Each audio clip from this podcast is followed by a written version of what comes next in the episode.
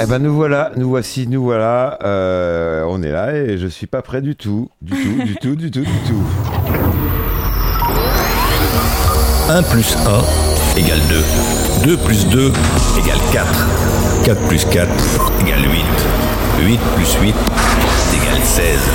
C'est la 16, la 16. Il est l'heure, l'heure. Il est 21h. C'est la 16.fr. La 16.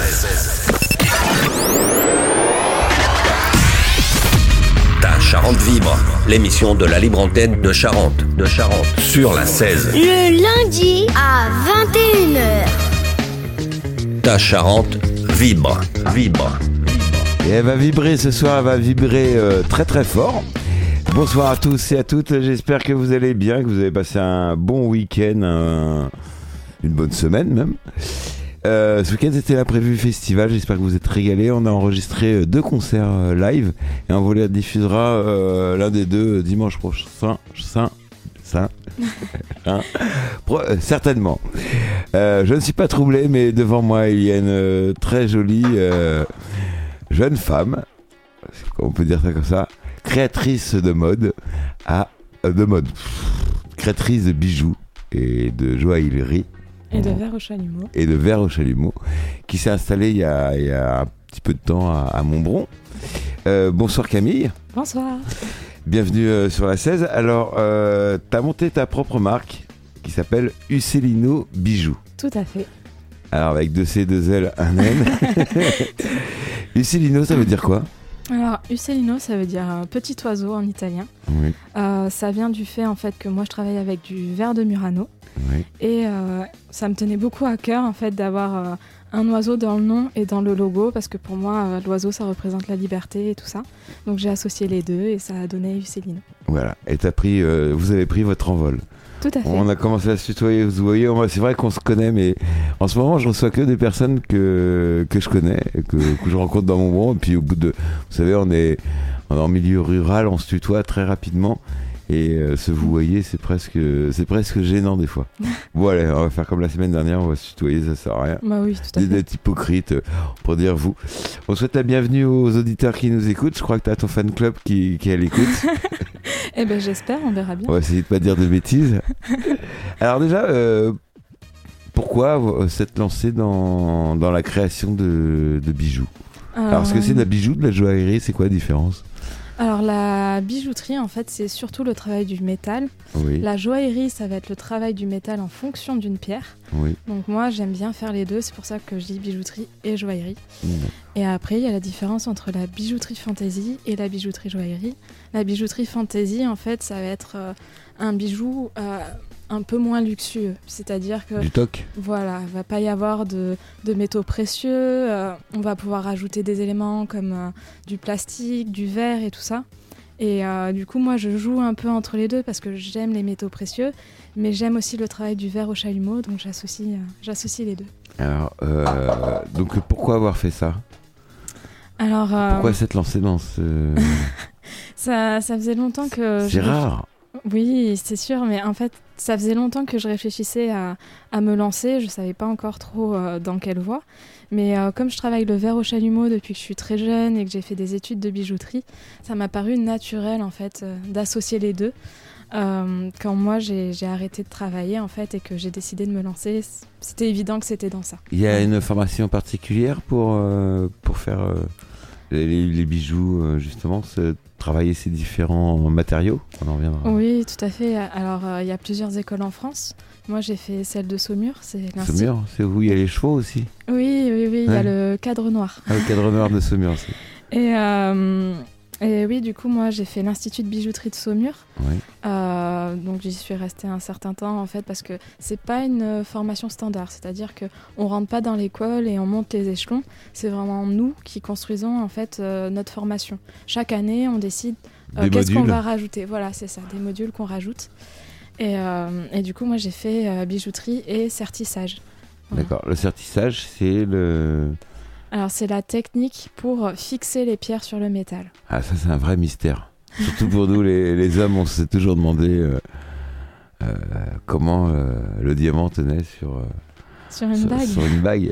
En fait, ce qui est délicat, c'est de préparer le métal à recevoir la pierre sans que ça abîme la pierre. C'est-à-dire que si on appuie trop le métal sur le diamant, enfin non, pas le diamant parce que le diamant est vraiment solide, Oui, mais sur une autre pierre, en fait, ça peut casser la pierre. Ah oui. Donc, il faut vraiment que ça soit euh, presque déterminé, en fait, que l'emplacement soit travaillé avant, de façon que quand on pose la pierre, elle se cale direct et on a juste à rabattre le métal sur la pierre euh, pour qu'il soit fixé. Voilà.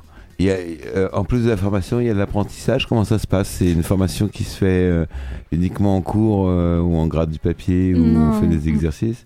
Non, non, la, la bijouterie est quelque chose qu'il faut vraiment pratiquer.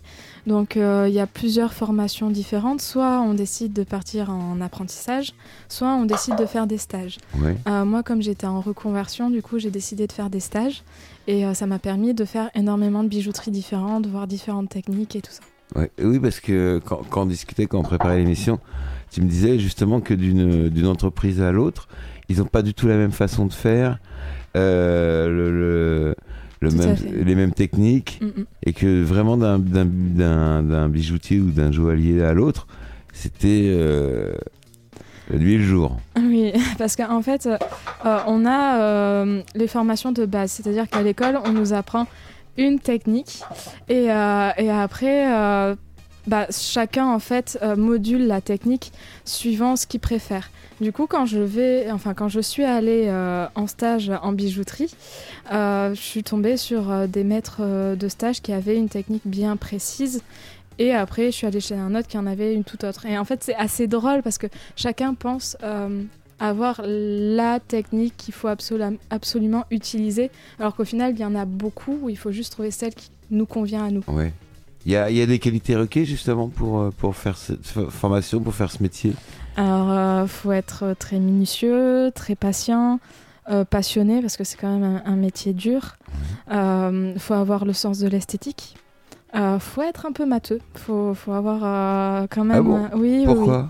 Ah bah quand faut calculer le tour de doigt du client ou quoi, euh, en fait euh, le métal, euh, on essaye de comment dire de le consommer le, le moins possible, de vraiment euh, euh, quand on a une, une plaque de métal, euh, d'essayer de couper le- au plus juste possible. Donc pour ça, il faut calculer en fait le périmètre du doigt du client pour qu'il soit euh, euh, déplié et euh, qu'on puisse le découper direct et voilà, ça fonctionne direct. Ouais, donc euh, oui, aussi faut faire des maths. Mhm. faisons des maths. Qu'est-ce que qu'est-ce qui t'a inspiré ou, pour faire ce métier Il y a, eu- il y a eu des, des choses qui t'ont inspiré, des Alors, euh, en fait, Des- j'ai su très jeune que, euh, que j'aimais les, les choses manuelles dues en fait à, à ma mère qui était directrice de centre aéré et euh, qui m'a fait tester énormément de choses différentes, la mosaïque, la peinture, la poterie, macramé, le macramé, tout à fait. les collets de perles Donc j'ai- pu être très manuelle très jeune. Et, euh, et après, bon, je pense que c'était une passion de ma part euh, de, sa- de savoir ça, en fait, de savoir Ouais. que c'était ma direction. Et, euh, et après, en fait, j'ai découvert le, le travail du verre pendant mes vacances en Bretagne, quand, quand j'allais en Bretagne avec mes parents, et ça a été un, un coup de cœur énorme. Alors Donc, oui, parce euh, que c'est un truc que vous ignorez peut-être, c'est qu'en Bretagne, on souffle du verre. Tout à fait. Un- je croyais qu'en Bretagne, il y avait que de la pluie, mais... non. Non, alors... Et, euh, mais du coup, ouais, il y, a- y avait énormément. Enfin, je sais Où pas si c'est encore le cas, mais il y avait énormément de verriers à, à l'époque euh, en Bretagne. Et du coup, bah, moi, jeune, j'ai j'ai voulu en fait expérimenter ça. Sauf que bah, pour une jeune fille de 14 ans, apprendre à souffler, c'est quand même compliqué parce que c'est un métier dangereux. Mais j'ai trouvé en fait une verrière au chalumeau Oui. qui travaillait juste à côté euh, de chez mes parents.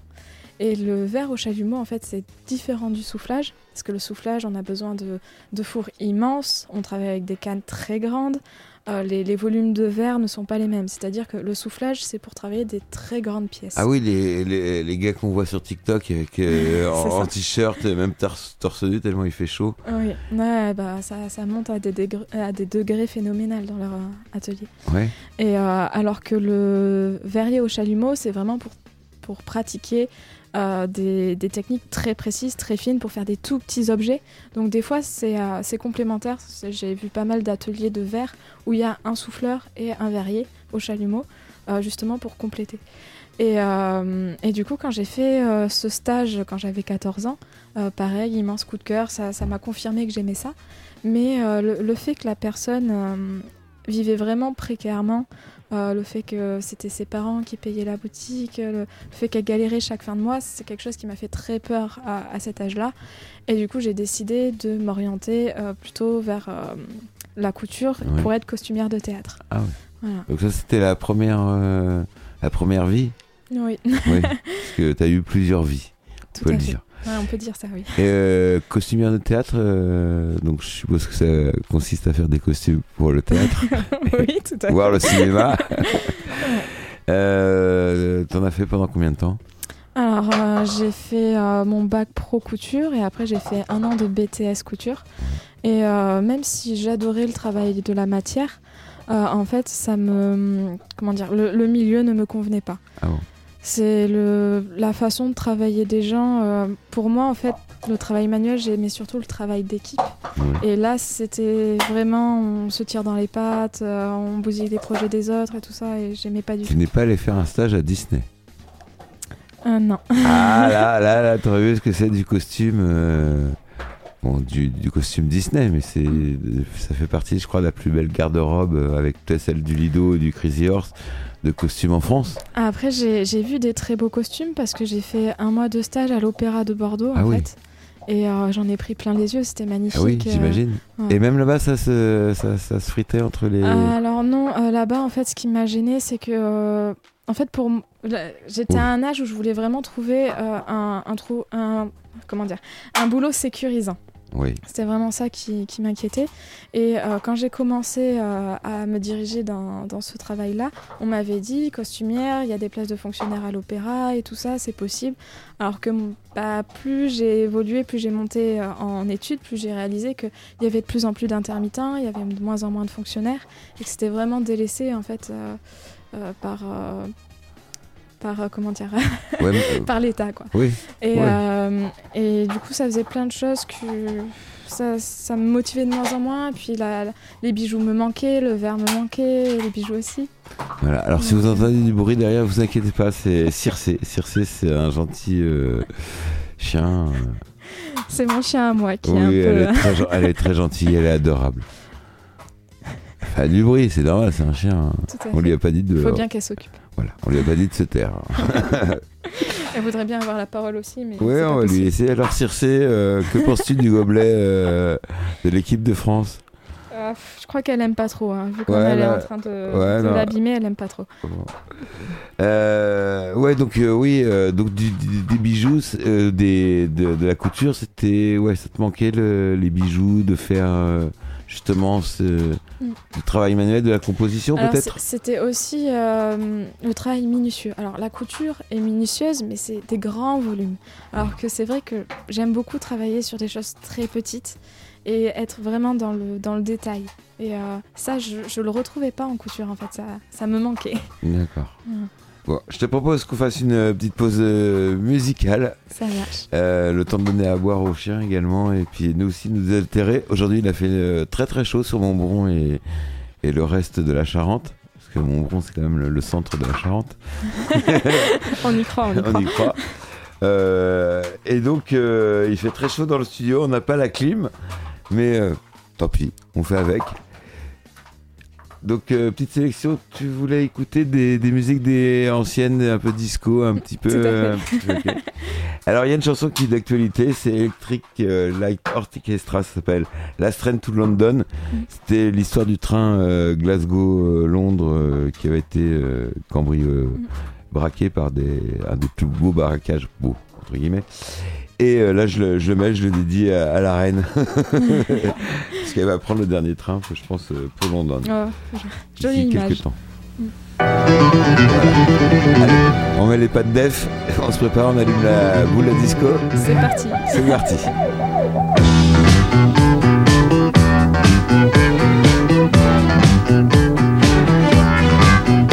It was 929 lives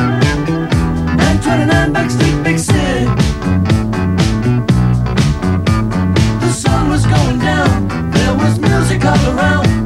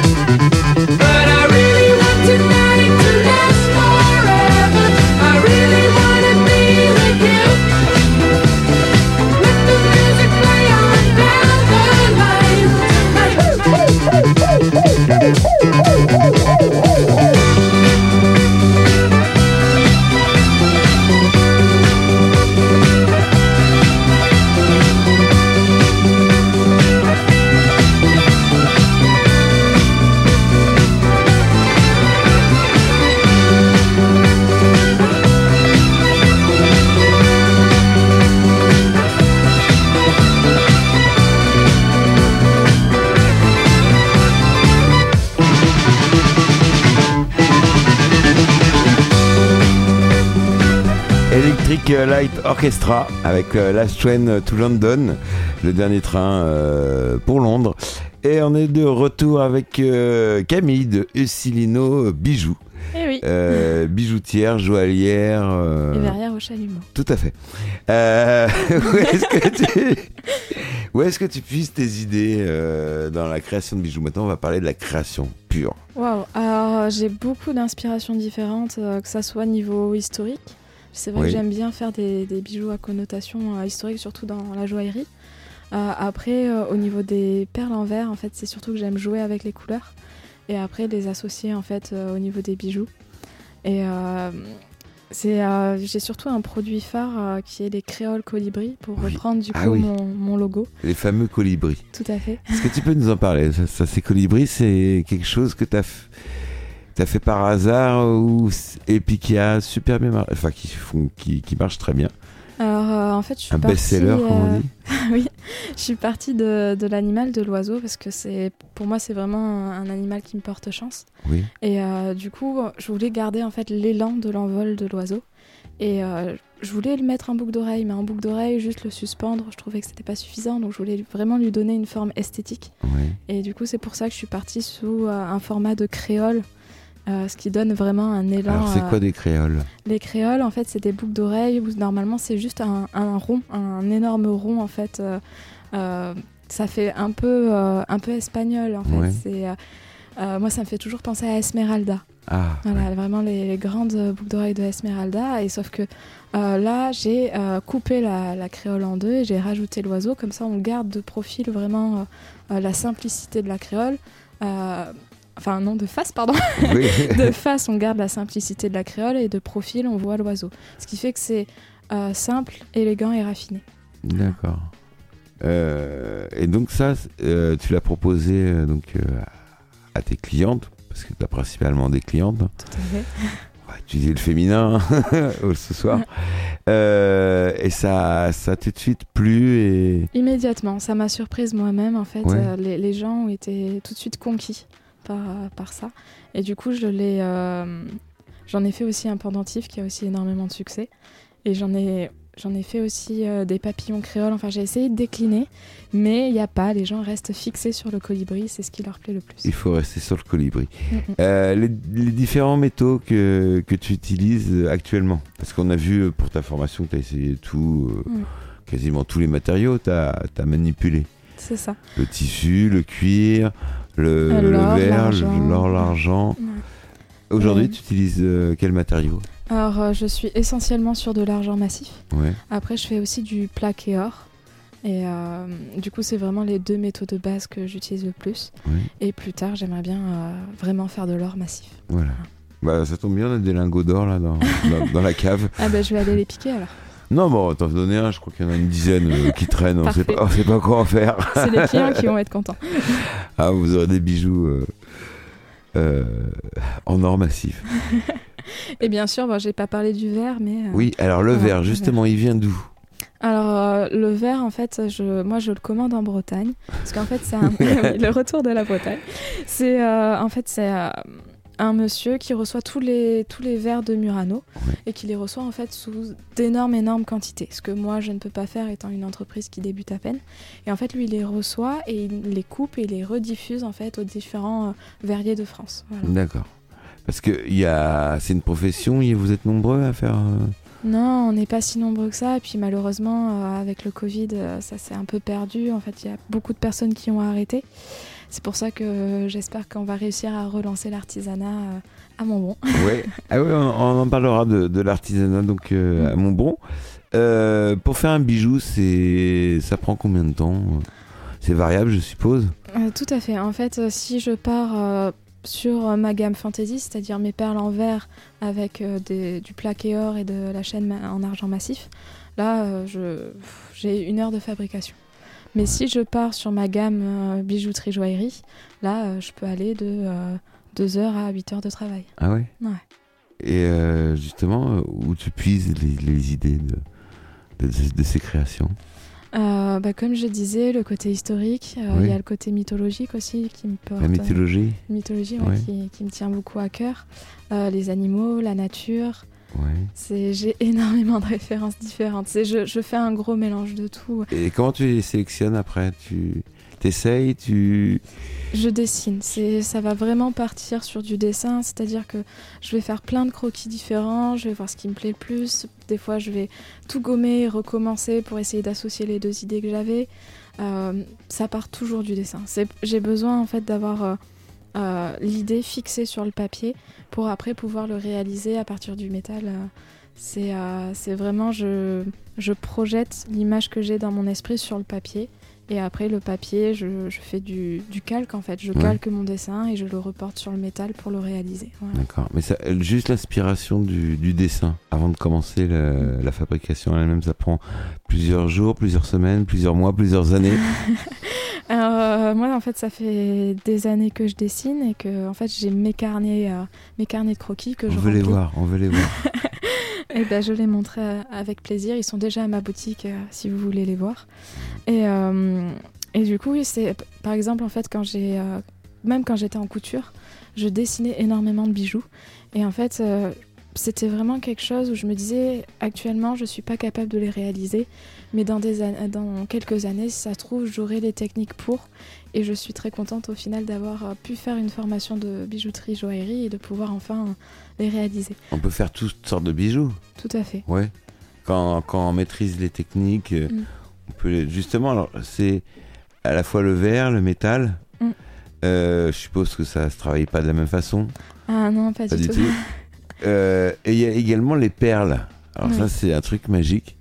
Alors, euh, Ah, ça- du- du- alors le verre il est, il, il est sous forme de on dirait un stylo bic quoi un tout peu plus long. C'est des, des cannes, ouais, c'est des baguettes, des des, baguettes. baguettes. de verre qu'on appelle des cannes. les cannes Et, euh, et en fait, on vient les fondre euh, au chalumeau. Et ce qui est surprenant, c'est qu'en fait, au bout de la canne, de la baguette en verre, on est à 1200 degrés dans la flamme. ah oui Sauf que moi, je peux tenir la baguette à la main parce que euh, il n'y a pas du tout de la chaleur ne se transmet pas du Oui. tout dans le verre. Euh, ce qui fait que en fait d'un côté j'ai une tige en acier, de l'autre côté j'ai ma baguette en verre et je vais enrouler euh, le verre fondu autour de la tige en acier euh, pour en fait euh, avoir un amas de verre sur la tige en acier que après je peux moduler euh, en fait en le, en le faisant chauffer longtemps dans la flamme, il va de lui-même devenir rond. C'est ça qui est fascinant. en- en tournant c'est ça? C'est ça, avec l'effet de rotation, parce que je suis tout le temps, tout le temps en train de tourner ma tige en acier. Voilà. Et avec l'effet de rotation, le verre va se réguler tout seul et va devenir régulier. Ça va faire une perle ronde tout seul. et elles sont transparentes en plus enfin transparentes vides Euh, Euh, alors ça dépend, ça ça, dépend. dépend. des techniques. Euh, je peux faire des perles pleines qui Oui. là vont être extrêmement solides, contrairement à l'idée reçue qu'on pourrait avoir. Et à côté, en fait, je fais des perles vides, creuses, Oui. euh, qui elles, en fait, que je peux remplir d'eau, que je peux remplir de billes d'argent. alors ça, Ouais. ça, ça, c'est la magie comment on remplit des choses dans- Alors c'est que en sans dévoiler les secrets de, co- de, de fabrication mais comment on fait pour pour faire entrer par exemple des paillettes d'or Alors ça se passe après. Alors c'est pareil, c'est deux techniques. Il y a la technique où je fais une perle creuse que Oui. je laisse refroidir et après je peux insérer des choses dedans. Ou Mais- il y ah a oui, tu laisses un, un- un trou pour. euh, C'est ça. C'est en fait c'est le quand je retire la tige en acier de ma perle en verre, euh, il y a deux trous qui se créent tout seul parce qu'en fait c'est l'endroit où était la tige en acier. D'accord. Donc de ces deux trous, je peux mettre des, des billes dedans, je peux mettre de l'eau. Voilà. C'est après c'est à, à ma Après, tu peux reboucher. Oui. Voilà. En, en verre ou non, non, pas en verre. Tu peux pas refermer complètement faire- Non, parce faire en- Non, ça serait pas possible. c'est pas possible parce qu'en fait le verre euh, est très sensible à la chaleur. C'est-à-dire que si je le mets dans la flamme alors qu'il a déjà refroidi, il va exploser. Ah ouais Ouais. C'est très fragile. Ouais, c'est euh, c'est-à-dire que si euh, on monte au-dessus de 100 degrés, si, Oui. on, si on monte au-dessus de 100 degrés, en fait, euh... Circe qui fait encore des signes, Oui, oui, mais dans- on la voit dans le couloir. non, mais- elle fait sa vie. Oui. Mais euh, oui, si je monte au-dessus de 100 degrés, en fait, sur une perle qui a déjà été travaillée, elle va exploser. Donc je ne peux pas la retravailler sans qu'elle passe par un four. Et malheureusement, je n'ai pas encore de four. Et, euh, et en fait, euh, du coup, il y a cette technique-là, les perles creuses que je peux remplir de perles, de d'eau. Et de l'autre côté, en fait, il y a le travail des inclusions. Les inclusions, c'est en fait, c'est quand je vais euh, mettre de l'or ou de l'argent dans les perles. Donc euh, là, ça va faire des réactions chimiques magnifiques où on peut avoir euh, des vapeurs bleues, où on peut avoir des, des bulles qui vont s'incruster. Enfin, là, c'est vraiment incontrôlable. C'est-à-dire qu'on ne sait pas du tout quel résultat on va Le avoir. même verre va pouvoir faire une, une couleur différente? Ou c'est chaque verre qui va faire une couleur Alors, ou- il y a certains verres qui vont avoir une réaction chimique spécifique avec les métaux. Euh, Il n'y en a pas beaucoup, mais euh, c'est et c'est à expérimenter parce que je ne l'ai pas encore fait. Mais euh, ça, c'est c'est mon rêve de tout expérimenter, donc je Oui. le ferai plus tard. Mais euh, là, pour l'instant, je suis restée vraiment sur euh, du blanc, du noir pour vraiment bien faire ressortir les feuilles d'argent et les feuilles d'or. Et, euh, et ça plaît énormément, donc je suis contente. Justement, euh, pour un créateur, une créatrice, l'expérimentation, euh, faire des essais, euh, c'est un peu comme le, le chef cuistot qui, qui va préparer des plats, qui va les faire goûter à l'aveugle à, à sa femme, à ses enfants, à ses amis. Tout à fait. Moi, j'aime bien C'est dire pas que bon, c'est- papa. Moi, j'aime bien dire que c'est euh, un alchimiste. Enfin, quand on joue un peu à l'alchimiste, vraiment. Ouais. euh, euh, parce qu'on a le côté euh, physique-chimie et tout ça. Donc, c'est, on fait nos petits mélanges de, nos- de produits et on voit ce que ça donne à la fin, si on sort une pierre philosophale ou pas. D'accord. Alors là, j'ai une, une bouteille là en verre Ouais. de d'eau. Ouais. On va y croire. Et euh, tu peux la transformer en diamant? Ouf, j'aimerais bien, mais non. Non, c'est- ça c'est pas possible. non. Ah, Non. Je l'aurais déjà fait si c'était le cas. Alors justement, le... la technique que tu utilises, c'est, ta technique à toi, c'est, C'est top secret. non mais tu t'es inspiré de, de où tu as fait les stages ou est-ce que tu t'es perfectionné en te disant bon lui il fait ça comme ça, mon- l'autre il fait ça comme ça, ben moi je vais faire entre les deux, Alors, faire comme ça. En fait, il y a beaucoup de verriers qui travaillent avec de la feuille d'or et de la feuille d'argent. Mais en fait, c'est quelque chose qui est euh, très secret. C'est les comme c'est une technique très compliquée à, à- à faire et à atteindre. C'est un secret un peu jalousé, un peu C'est gardé. justement si c'est dur, tout le monde va pas le, le, ref- le faire. Oui, mais euh, c'est en fait c'est les verriers qui sont vraiment expérimentés, qui ont vraiment des années d'expérience, qui savent très bien maîtriser ça. Et euh, en fait, moi, ça, ça fait beaucoup de temps que je, je teste cette technique, comme j'ai commencé le verre au chalumeau à 14 ans. Et euh, pour la petite histoire, en fait, euh, et bisous à, à- à ma mère si elle m'écoute. En fait, je, quand j'étais jeune, elle avait énormément de matériel et elle avait des petites feuilles d'or. Et du coup, j'allais piquer des petits morceaux d'or pour faire mes, mes petits tests. Alors les feuilles d'or, non, c'était pas la secrétaire qui les piquait, c'était votre fille. Ah bah voilà, là, c'est du propre. Bon, on peut le dire, c'était il y a, il y a- il y a- il y a plus de 10 ans. Oui, voilà. Il y a prescription maintenant. Oui. Et, euh, et du coup, là, depuis que j'ai ouvert la boutique, en fait, j'ai pu euh, mettre, euh, comment dire, euh, j'ai pu vraiment tester euh, tous les jours euh, ce que j'avais pu euh, expérimenter plus jeune. C'est-à-dire que j'avais vu des réactions, j'avais vu que j'avais cramé les feuilles d'argent, que j'avais cramé les feuilles d'or. Parce ça qu'on ne peut les marchait faire pas. cramer, on peut les... Ah oui, oui, oui, ça peut avoir un rendu tout noir et Et c'est pas rattrapable. c'est pas On peut rattrapable. brûler de l'or, Oui, oui. le rendre plus or. Ouais. Ça devient Ça quoi alors? devient tout noir. Et qu'est-ce qu'on en fait ça? Eh ben, on n'en fait rien. C'est-à-dire qu'on peut brûler de l'or. Oui. Comme un billet de banque. Ouais. Ah, ça, tu, tu m'apprends. C'est-à-dire que si on le fait, on fait le chauffer trop fort, C'est ça, dans la flamme à 1200 degrés, en fait, avec le verre, parce que du coup, il reste bloqué euh, sur le verre. C'est, en fait, c'est parce que j'avais expérimenté différentes, euh, différentes façons. Euh, quand on pose le, l'or sur la perle en verre trop fort, il peut totalement s'évaporer et ne plus se voir. Avec d'autres techniques, il peut devenir tout noir. En fait, c'est vraiment une question de température et de fusion à trouver. alors du, de l'or s'évaporer. Oui, Ça, c'est. Il peut s'évaporer, l'or. oui. Mais il est où après? Eh ben, il est plus là. Il disparaît. oui, Non, mais on sait que tout, tout, se, tout se transforme. Rien Oui. rien Bah, disparaît. ni- après, rien je, je pense que du coup, sur la perle, euh, il y a les fumées blanches en fait, mais nous, on voit plus du tout les éclats de l'or. Donc en fait, ça n'a aucun résultat pour nous. Voilà. Ah, si c'est de l'or, je vous dis que cette perle est en or, madame. Je pense que le client ne va pas trop apprécier s'il ne voit pas euh, les éclats d'or sur la perle. ah bon Ah bon, ah bon, c'est bizarre. ça. Pourquoi donc Et ju- Justement, les... aujourd'hui, un bijou, Mm. pour toi, ça doit être comment? Qu'est- Qu'est-ce que ça représente?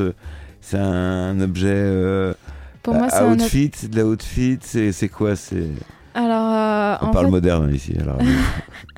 eh ben, euh, moi, j'allais te parler ancien du coup. oui, parlons ça. Euh, parce qu'en fait, euh, avant, le bijou, ça représentait vraiment quelque chose de sentimental. Ça représentait quelque chose qui marquait un événement. Que ce soit les baptêmes, que ce soit les mariages, que ce soit les bijoux d'héritage. Il y avait toujours La une- bague de mariage. Voilà, il y avait toujours une signification énorme sur les bijoux. Alors que maintenant, comme on est sur des bijoux un peu de pacotille, en fait, ça, tout le monde peut avoir des bijoux. Ouais, un Euh, date, un bijou, quoi. Voilà. Je pense que certaines filles seraient contentes. Bah, si tu me vois acheter des bijoux chez toi, c'est que j'ai des dates. Mais euh, ouais, du coup, le, le bijou a, a perdu en signification et c'est pour ça qu'en fait, il y a une énorme distinction qui est faite entre la bijouterie fantasy et la bijouterie joaillerie. Parce qu'en fait, les deux, euh, enfin surtout la bijouterie joaillerie, ne veut pas être mélangée avec la fantasy parce que pour elle, elle, serait, elle perdrait en qualité. euh, quand on offre un bijou joaillerie, c'est que vraiment, il y a une intention derrière. Alors oui, justement, la différence entre un bijou fantasy acheté chez H&M ou chez Zara, euh, à la caisse en attendant son tour euh, à 8 euros, 6 euros, 4 euros, Mm. 3 euros, 2 euros, Mm. ça n'a rien à voir du tout avec tes créations qui sont des créations originales, qui sont faites à l'unité, une par une. Tout à fait. Il n'y en a pas deux, enfin, peut-être pour colibris, mais encore, il doit y avoir une petite Ouais, il y a différence. toujours des détails qui changent. toujours une petite Mm. nuance d'un bijou à l'autre, donc ce sera un bijou vraiment unique, une pièce unique.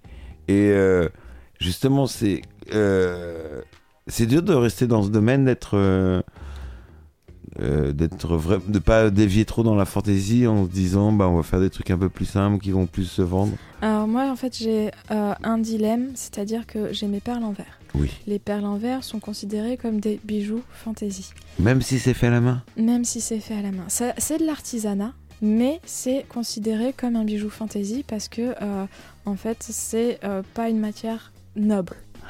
Voilà. Ah, il faut que le- C'est ça. C'est ça. En fait, en bijouterie joaillerie, c'est des pierres précieuses, des pierres semi-précieuses, de l'argent, de l'or, du platine. C'est vraiment, on va parler essentiellement de ça.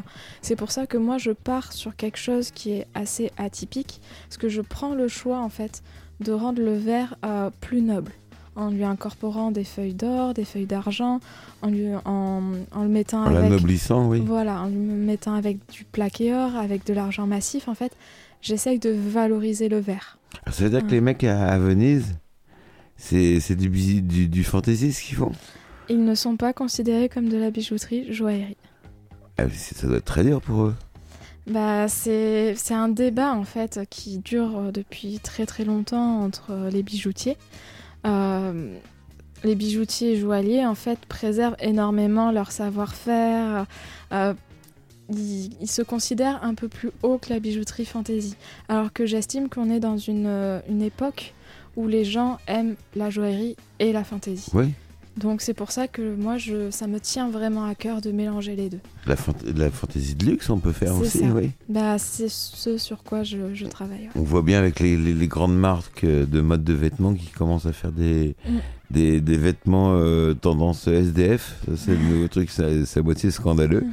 Où ils font des chaussures déchirées. De, mais ça coûte Oui. 600 balles. C'est Balenciaga qui fait ça. J'ai même vu une grande maison là qui, de la place Vendôme qui s'est mis en fait à faire des affiches dans le métro, qui s'est mis à faire de la publicité dans le métro avec leurs prix affichés euh, sur les affiches en cassant les prix et en faisant en fait de, de la pub, des soldes comme, euh, comme une, une petite bijouterie en fait. Et euh, il y a vraiment, euh, je pense qu'on est dans une ère où il y a vraiment une volonté de casser certaines barrières, Ouais. enfin en tout cas dans, dans la bijouterie. Donc euh, j'essaye de prendre la vague. Ah, Voilà. Donc c'est donc tu as choisi donc une des matières nobles, Mm. l'or, l'argent, C'est ça. pas le platine, pas encore. Non. Ça viendra. Euh, les pierres précieuses, c'est tu utilises quoi comme pierre? Alors, euh, j'ai certains bijoux avec du saphir. J'en ai d'autres, en fait, avec des pierres moins connues qui Ouais. méritent euh, vraiment. Enfin, moi, je trouve qu'il y a des pierres semi-précieuses qui sont magnifiques, comme la topaze, la tourmaline, la citrine, la tanzanite. Enfin, c'est plein de pierres qui ont des couleurs magnifiques, des puretés incroyables. Et que, malheureusement, elles passent à la trappe parce qu'il y a les quatre précieuses le diamant, le saphir, le rubis, l'émeraude. Ah ouais? Voilà, on- la bijouterie joaillerie euh, va souvent en fait sur ces quatre pierres là et les semi précieuses sont vraiment euh, euh, dévaluées en fait. Alors on peut peut-être démystifier un peu le diamant, dire que le diamant, bah, il y en a un, un paquet sur Terre, que effectivement, bon, on le trouve pas couramment au fond de son jardin, mais il y en a pas mal, et que c'est les, les diamantaires euh, hollandais, enfin des Pays-Bas, qui, euh, qui régulent le, le marché et qui en fait une, une matière précieuse. Tout à fait. Le, le diamant en fait ne va pas perdre en valeur contrairement au cours de l'or parce que justement il est extrêmement contrôlé. Et je pense que euh, à l'avenir en fait le diamant va vraiment perdre. euh, comment dire, il va perdre en valeur parce que on, on est en train de créer des diamants de laboratoire euh, qui sont pratiquement équivalents euh, aux, On aux voit pas la. On ne voit pas la différence. Ce qui est en train de poser énormément de soucis. Donc, ils sont en train d'essayer de faire des numéros sur les diamants, essayer de les numéroter, en fait, pour savoir euh, d'où ils viennent, s'ils sont naturels, s'ils sont faits Ouais, en mais une fois qu'ils laboratoire. sont retaillés, on voit plus de. Ah numéros. bah oui, tout le souci est là. En fait, à, à l'avenir, les, les gémologues ne sauront plus faire la différence entre des diamants de laboratoire Ah et bon? des diamants naturels. Ah non. Ah ouais, ça doit, il doit être en PLS là-haut. Oui, oui, c'est très compliqué. Il y a énormément de changements en fait en bijouterie. Et euh, on n'est pas peut-être que bah, pour ma prochaine femme, je pourrais lui offrir une bague en diamant. Peut-être. Faudra Peut-être. venir chez moi alors. Bah, exactement, je vais me fournir chez Uslino Bijoux. Uselino Bijoux. Uselino qui veut dire euh, petit oiseau euh, En italien. en italien. Voilà. Euh, T'as ouvert une boutique, on va en parler juste après la petite euh, pause euh, musicale. Euh, tu m'as demandé euh, Hot Stuff euh, Donna Summer, mais j'ai trouvé un truc un petit peu du même style, mais un peu différent. C'est c'est Fear of Distinction. Ça s'appelle Grazing in the Grass. Eh ben c'est parti. Et je trouve que c'est la chanson qui va bien. Et puis, merci au Griffin de me l'avoir refait découvrir. On se retrouve dans 3 minutes. Allez, et, euh, ambiance. It sure is smell of grazing in the grass. Racing in the grass is a gas, baby, can you dig? What a trip! Just watching as the world goes Racing in the grass past. is a gas, baby, can you dig? There are so many great things to see while grazing in the grass. Racing in the grass is a gas, baby, can you dig? Flowers with colors in the Racing in the grass.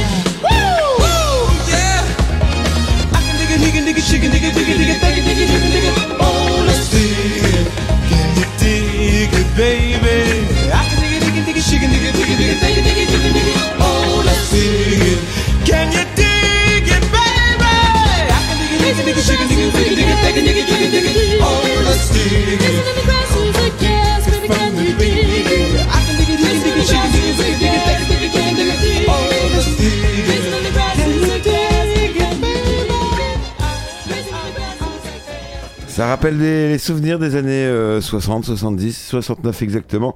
C'était The Friends and the, of Distinction, Grazing in the Grass. Et merci à Family Gates de nous avoir refait découvrir ce titre. Euh, ça met de l'ambiance, on va l'entrer dans la programmation. D'ailleurs, je crois qu'il est rentré d'ailleurs. Et euh, vous pouvez l'écouter euh, régulièrement sur la 16.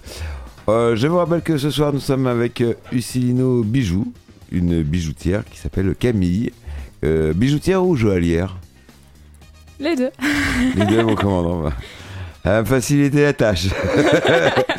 Alors, les bijoux, tu les fabriques dans un atelier. Alors, on peut avoir un atelier partout.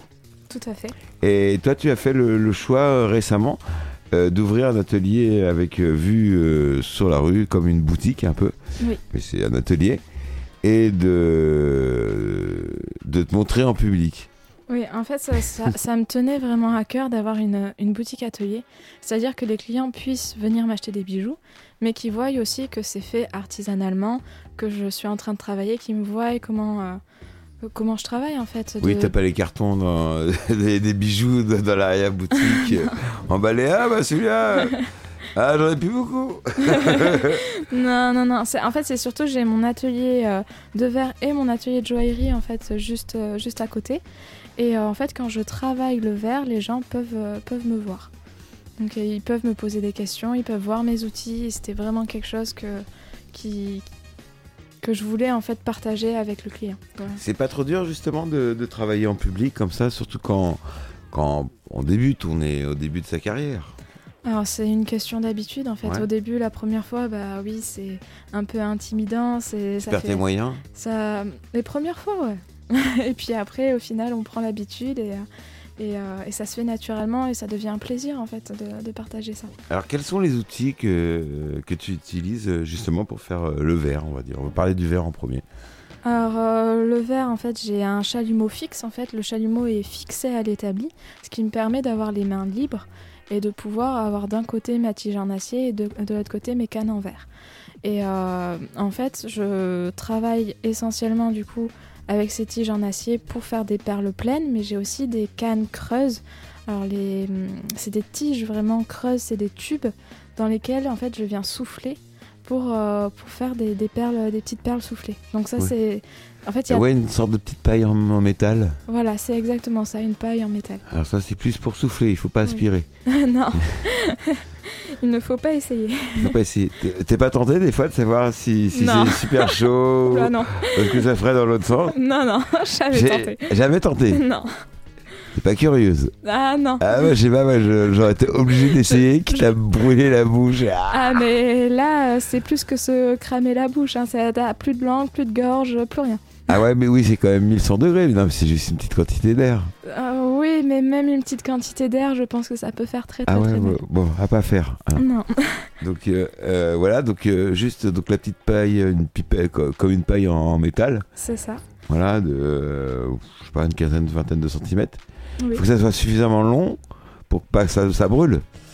Alors oui, tout à fait. Parce que ça chauffe ça le. Oui, le métal va chauffer. Oui. Surtout que là, en fait, sur les tiges en acier, j'ai un produit qui s'appelle le séparateur, qui permet en fait d'isoler euh, la température du verre. Donc je peux tenir la tige en acier longtemps. Mais en fait, sur les cannes, euh, euh, les cannes creuses, les, les pailles creuses, on ne peut pas mettre de séparateur parce qu'en fait, le verre, euh, j'ai besoin de le souffler directement. Donc il ne peut pas, la canne ne peut pas être bouchée par un produit. Il faut vraiment que ça reste euh, ouvert pour que je souffle directement dans le verre. Voilà. Donc là, il n'y a pas d'isolant thermique.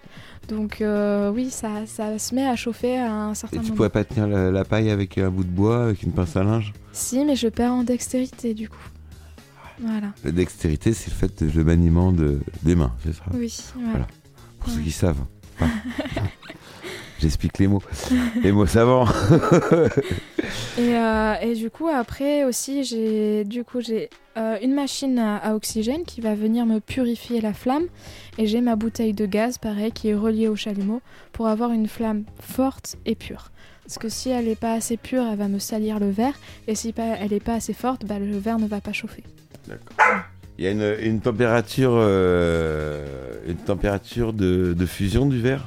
Ou Euh, c'est tous les verres, ils, fondent à peu près à la même température Alors euh, non, ils ne fondent pas tous à la même température. Euh, en fait, il- on a différents verres. Il y a le borosilicate et il y a le sodalite. Euh, en fait, le borosilicate, c'est un verre qui est surtout utilisé pour, pour les, les souffleurs de verre. Donc c'est vraiment ceux qui travaillent avec des gros gros fours. Et, euh, et après, il y a les verriers au chalumeau qui, eux, du coup, vont surtout travailler avec le deuxième verre, le sodalite, qui est en fait de l'effêtre. euh, Enfin, après, le, le- Ça vient d'où le verre? Le verre, en fait, c'est du sable. Ah bon? C'est- en fait, c'est vraiment. euh, La silice. Voilà, c'est exactement ça, qui va être purifié, qui va être fondu à très haute température. Et euh, par exemple, si on prend du sable basique sur la plage, va falloir énormément le raffiner en fait. Oui, parce qu'il y a plein le- d'impuretés. Voilà, c'est ça. Et euh, mais on pourrait très bien partir du principe qu'on récupère du sable sur la plage et, Et qu'on le il est, transforme. il est pris où en général le sable pour faire le verre Tu sais Ah, ou bah, pas? en, Italie. Mais en Italie, comme c'est du verre de Murano, les- la fabrication est top secrète, bien sûr. Ah ouais. Parce que du coup, il y a les différentes températures, ils ont les techniques pour faire des, des effets dans le verre et tout ça. Donc euh, oui, c'est... Ça c'est secret quoi, c'est secret, d'état, euh, secret de- de- d'artisan. Ouais, ouais, ouais. Voilà, c'est Des recettes. Des, des, des Vénitiens, des grands verriers vénitiens. Mhm. Parce que Murano c'est quand même un... Ça date. En fait, le- les premières perles en verre euh, datent euh, de très très loin. On est sur euh, les Sumériens. Donc les Sumériens, ça remonte avant les Égyptiens. Donc euh, c'est l'un des, des- des premiers bijoux en fait. D'accord. Voilà. Le verre, ça, ça fait partie des premiers bijoux ou- Oui, tout à fait. Est-ce que tu as fait un peu l'histoire du bijou, tout ça? Alors j'ai fait, euh, j'ai eu des cours euh, d'histoire de l'art euh, quand j'étais Ouais. à Saumur, mais là c'était essentiellement du coup euh, sur euh, les métaux. Mais le verre, non, et c'est quelque chose qui me rend très curieuse et que oui, je vais aller chercher l'historique du verre. Eh ben très bien, c'est une bonne idée parce qu'effectivement, on s'est rendu compte, surtout là, au bord de la Terre Noire où on a beaucoup de, de sites archéologiques, que les hommes préhistoriques avaient des, des bijoux, avaient des, des, des gris-gris. D'ailleurs, il faudrait que je t'en montre un pour que tu me dises à quoi, qu'est-ce que ça pouvait, à quoi ça pouvait servir, qu'est-ce que ça pourrait être? Personne ne le sait. Peut-être que toi, tu vas avoir un déclic. Et je pense que la personne qui va trouver l'utilité de ce- cet objet, bah, c'est pas quelqu'un qui, qui fait de la préhistoire, c'est quelqu'un de, de lambda, de, de hasard, qui va se dire bah tiens, ça c'est. si je- tu m'y feras penser à te, Ça marche. à te montrer. Ça marche. Et effectivement, des bijoux, ils ont retrouvé des, des vieux bijoux près de, de, de 20 000 ans, euh, je crois c'est 20, 20, 25 000 ans, 15 000 ans.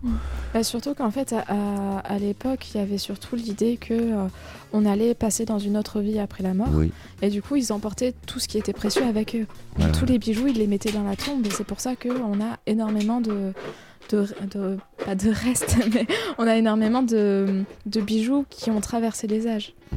Donc, euh, ça, c'est fascinant aussi. Les... Alors, justement, l'atelier, euh, c'est pour euh, montrer au public euh, la, la méthode de fabrication, que tu fabriques réellement tes, tes bijoux, que c'est pas importé de, de Chine ou d'Asie. Tout à fait. Euh, ces bijoux, euh, tu les exposes également dans des, dans des salons, dans des, dans, Alors, euh, dans des expos. euh. Là, en fait, j'ai commencé à faire des marchés d'artisanat. Alors fait, oui, les me- marchés d'artisanat. pour me faire connaître. Et oui, à l'avenir, j'aimerais pouvoir faire euh, des salons vraiment spécialisés dans le bijou, dans l'artisanat ou dans les verriers. Mais les verriers, il y en a tellement peu que euh, C'est fermé. c'est compliqué. Euh, c'est pas que c'est fermé, c'est qu'il faut beaucoup bouger en fait. Ouais. C'est- Et- il faut être prêt en fait à traverser la France, euh, L'Europe, l'Europe. surtout l'Europe. faire. Ouais, ouais. Et des, ver- des verriers, on parle souvent de verriers, mais des verrières. F- Des, des- des femmes verriers, il y en a. Alors en fait, c'est assez surprenant parce que euh, chez les souffleurs de verre, on va être beaucoup sur des hommes, alors que chez les verrières au chalumeau, on va être plus sur des femmes. D'accord. Ah. Ouais, donc ça s'est démocratisé. Et le bruit que vous entendez derrière, bah, c'était pour éviter les aboiements. mais c'est presque pire. C'est Circé qui, a- qui. On lui a donné une bouteille d'eau. Merci Circé. C'est moi qui t'ai dit de venir avec le chien. Ouais, ouais, je t'avais prévenu. hein. Ah bah ouais, ouais, je dis rien.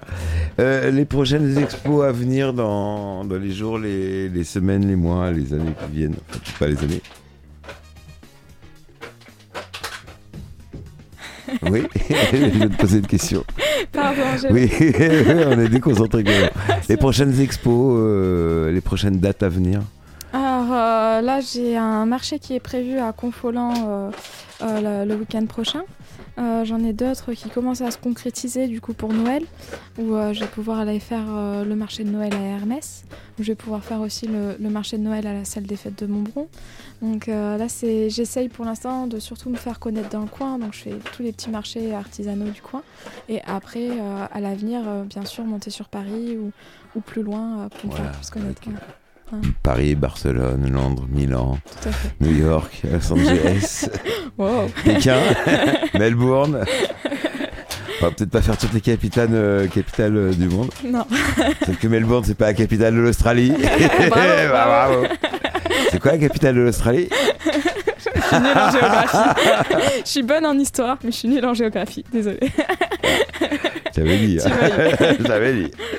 Euh, la vente en ligne aussi, on a vu que. Alors, on, on voit là, pour ceux qui savent pas, sur TikTok, il y a plus en plus de vidéos de, de créateurs et créatrices. De, alors, euh, il y, a, y a beaucoup. Bon, il y a eu du slim, il y a eu le, le truc de l'époxy, la, la, la résine. euh, ça va être super toxique. bon, machin, les, la poterie, tout ça. Et aussi des bijoux, les réparateurs de montres. Est-ce que. Justement, la, la vente en ligne, c'est quelque chose euh, qui t'intéresse, qui... Oui, tout à fait. tout à Ouais. fait.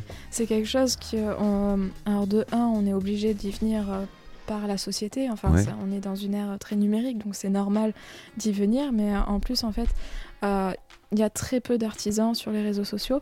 Et en fait, ça m'a surprise parce qu'en fait, je me suis mise à, poster en fait des vidéos TikTok, euh, tout ça, pour justement essayer de toucher un public plus jeune. Et j'ai des, des- une jeune fille qui est venue me voir qui m'a dit Ah, c'est le travail de ma maman, c'est la première fois que je le vois sur TikTok, ça fait plaisir de voir des artisans et tout ça.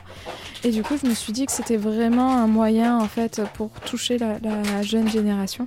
Enfin, je dis ça comme si euh, j'avais euh, 100 ans. Ouais, mais on, Mais, sait, on euh, sait bien que tu as bientôt euh, 65 ans, oui, tout à fait. Tout à fait. avec une voix de, de jeune femme de- d'une trentaine d'années.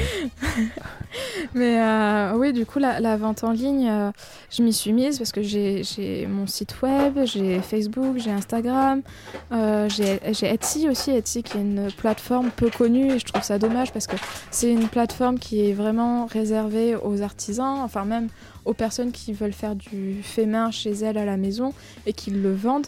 Et du coup, quand les gens vont sur ce site, c'est vraiment pour avoir que des choses faites par, euh, par des gens en fait, enfin fait artisanalement et pas du tout industriel. D'accord. Voilà. Donc pour, euh, pour te trouver sur les réseaux sociaux, Ucellino Bijoux, le hashtag Ucellino Bijoux sur Facebook, sur Insta, Ouais, c'est le même. euh, Snap, euh, Telegram. Tinder. on va se calmer.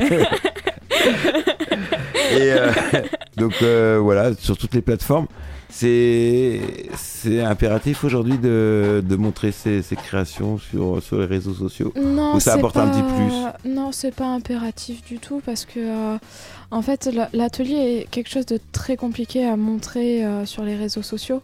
Donc c'est c'est juste un clin d'œil en fait. C'est vraiment si les gens ont envie de me connaître ou s'ils ont envie de revenir me voir, ils peuvent passer par les réseaux, mais ça voudra jamais en fait l'ambiance de l'atelier, l'ambiance de la boutique. C'est euh, deux choses très distinctes et qui se complètent, mais euh, qu'on peut pas, peut pas faire l'un sans l'autre en fait. Les premiers retours des clients et clientes? Ah bah très bon. On n'est pas revenu avec un bijou le, le jetant. non. non, heureusement, je croise les doigts. mais- non, on t'a on t'a euh, encouragé. on- Ah ouais, après, il y a toujours de tout. Il y a, il y a les gens qui sont très motivés par l'artisanat, qui sont, qui sont un soutien, une motivation. Puis il y a toujours les personnes qui ont plus de- d'appréhension, de, crainte, qui se demandent pourquoi je me suis lancée dans l'artisanat, qui se demandent pourquoi sur Montbron. Il y, a- il y a toujours ces questions-là. Mais Alors après, pourquoi c'est- sur Montbron Eh ben euh, justement parce qu'en fait euh, j'étais venue ici pour avoir mon poste euh, à Hermès que, euh, qui du coup s'est terminé et j'ai décidé de me lancer à mon compte et sur mon bon en fait je sentais une bonne dynamique il y avait quelque chose alors ça va faire rire je pense beaucoup que je parle de dynamique Mais oui, c'est vrai. mais il y a, il y a quelque chose il y a quelque chose qui est en train de se réveiller euh, avec les artisans avec la mairie et tout ça et en fait je, je- j'ai dû avoir une intuition parce que je, je l'ai senti en fait sans même en avoir conscience. Et c'est après en fait en parlant avec, euh, avec les artisans du coin, avec la mairie et tout ça que j'ai su que c'était vraiment le cas. Ah bah voilà. Comme quoi, euh, dès que dès qu'une idée est bonne, peut-être qu'elle est, elle est déjà euh, faite ailleurs, Mm. ou elle demande qu'à qu'à voir le jour, Mm. à exploser. Et donc, euh, on va avoir beaucoup d'artisans à Montbron. Eh ben, ça serait le but, tout à fait. En fait, euh, euh, là, on est déjà pas mal à s'être installé sur Montbron et on, aimerait bien être de plus en plus pour pouvoir être un petit village d'artisanat. Comme ça, plus on est nombreux, plus on, on attire de touristes, plus on attire de gens et plus les gens viendront sur Montbron juste pour l'artisanat. Enfin, pas juste, mais beaucoup pour ça. Ça nous fera une bonne pub. Plus on sera nombreux, mieux ça sera. D'accord. Oui, il y a le marché des potiers qui existe déjà. Les- le, le prochain grand événement à Montbron, c'est quand? C'est en octobre, je crois. Alors, euh, c'est les journées européennes des métiers d'art qui se déroulent en fait pendant une semaine entière en avril. Oui. Alors nous, on a pris la décision de surtout se fixer sur le week-end. Euh, alors on n'a pas encore les dates exactes, mais ça va venir. Euh, Ça, c'est avril. oui. Mais là, au mois d'octobre, j'ai cru voir qu'il y avait un événement. Que tu organises un événement. Mont- Ah oui, tout à fait. Alors euh, c'est pas un, Il un reste 30 grand événement. C'est en fait, Il n'y a euh, pas de petits événements. je- j'organise en fait un, un concert avec euh, un food truck. Un food truck, en fait, c'est une personne qui vient pour faire à manger sur place. Euh, et euh, moi, je ferai une démonstration de verre en plus. Voilà, exhibition de, de, de- de ton art Tout à fait. le samedi soir, enfin le week-end du. Euh, le week-end du 8-9 octobre. Eh ben parfait, Ouais. c'est noté, on a pris, on a pris rendez-vous. Eh ben l'heure est passée très très rapidement. Mm. Merci euh, Camille d'être venue. Ben, merci beaucoup à toi. On te rappelle que, on rappelle qu'on peut te retrouver sur Ucellino Bijoux, Facebook, les réseaux sociaux et partout. Également à Montbron, euh, l'adresse Au 2